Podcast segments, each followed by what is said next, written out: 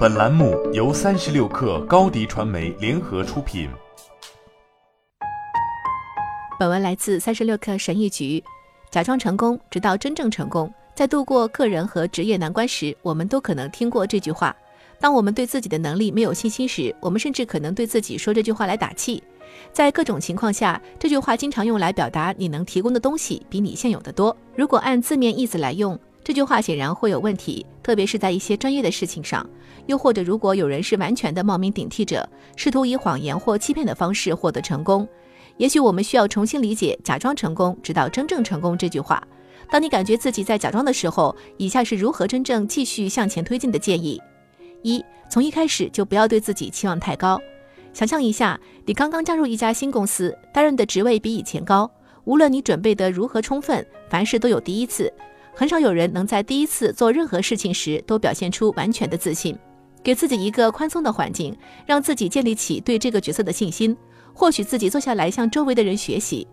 在这种情况下，尽管告诉自己假装成功似乎是一种强势出击的手段，确实有的时候为了达到一个目标，你不得不以假戏真做的心态开始。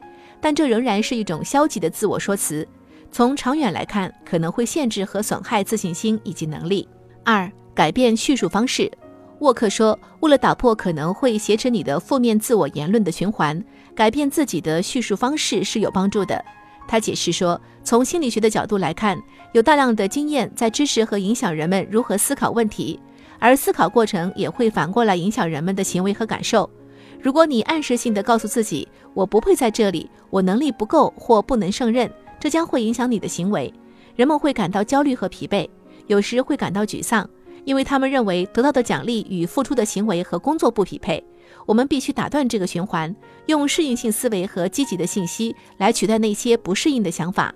你可以尝试对自己说诸如“我很自信，我已经尽力了，我应该在这里”这样的话，因为如果不这样做，你就会错过你实际上应该得到的成功。